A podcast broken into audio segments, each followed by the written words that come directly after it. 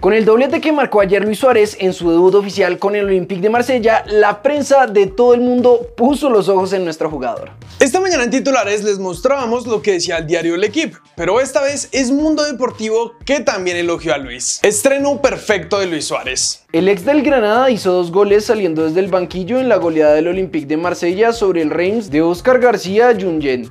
En una de las novelas de este mercado de pases tenemos noticias sobre Luis Muriel, y es que aunque varios medios han dicho que el Atalanta le tiene la puerta abierta para su salida y los más opcionados serían la Juve y el Newcastle, hoy Calcio Mercato asegura que la diosa no se podría quedar sin él.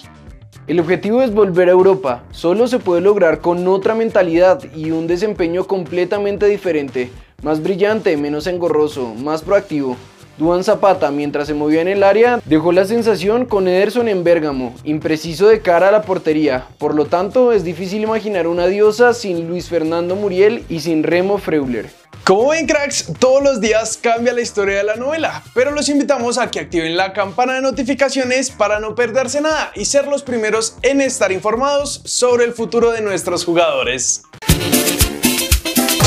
Cracks, para nadie es un secreto el mal momento por el que pasa el Manchester United y por supuesto sus exjugadores son los más críticos. Por eso Gary Neville habló sobre las nuevas contrataciones de los Red Devils, pero también recordó el nombre del Tigre Falcao.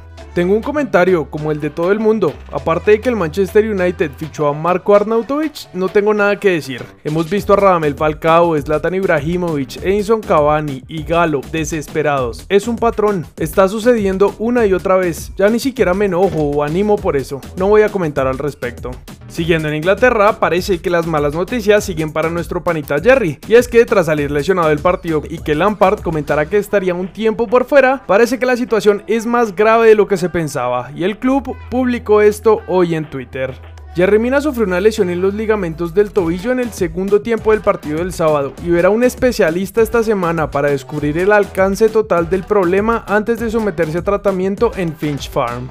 Así que por ahora nos toca esperar y cruzar los dedos, esperando que no sea muy grave. Vamos rápidamente a Argentina, pues aunque Borja lleva pocas fechas con la camiseta de River, ya los medios le están pidiendo más. El diario Le, por ejemplo, le puso la calificación más baja de los jugadores de Gallardo en la victoria ante Independiente con un 3 de 10. Y agregaron que aunque estuvo solo 30 minutos del segundo tiempo, se le vio flojo en el juego.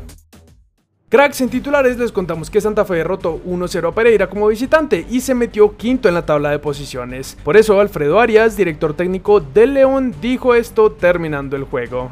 Siempre son momentos los partidos, no se gana de principio a fin. En el primer tiempo hicimos las cosas mejor, pero había que verlo otra vez. Erramos las chances en el primer tiempo, siempre fuimos por el partido, nunca nos metimos atrás y por suerte Estupiñán nos dio la victoria. Por otro lado, parece que la posición de Juan Cruz Real en el Junior está peligrando tras la derrota contra Once Caldas y As Colombia público.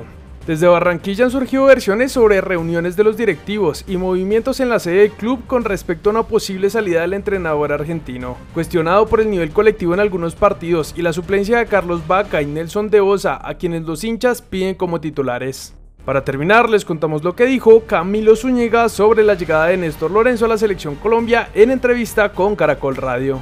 Muy contento, más porque lo está acompañando Maranto Perea, un compañero más, un amigo más, y el profe Néstor conoce a los muchachos, van a estar tranquilos también. Anderson Plata fue oficializado como nuevo jugador del Al Adala de la Liga de Arabia. La Federación Colombiana de Fútbol confirmó que se realizará un microciclo de la selección sub-20 en Barranquilla del 9 al 19 de agosto.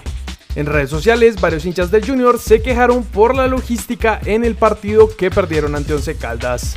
Yacer Asprilla no sumó minutos en el empate de hoy entre el Watford y el West Bromwich. Cracks, eso es todo por las noticias de hoy, así que no siendo más, vamos a pasar con el comentario destacado que en esta ocasión lo hizo Ronald Alexander. Qué bien que empezaron los colombianos en las ligas de Europa. Esperemos que así sea en el transcurso de toda la temporada. Y bueno, ojalá, ojalá que así sea en el transcurso de la temporada, que los colombianos la rompan en Europa, que es lo que más necesitamos, pues pensando de cara a la selección y el siguiente torneo importante que se viene, que sería pues la Copa América, ya que como todos sabemos, pues no vamos a estar en el Mundial. No siendo más entonces, recuerden suscribirse, activar notificaciones, seguirnos en todas nuestras redes sociales y nosotros nos en el siguiente video.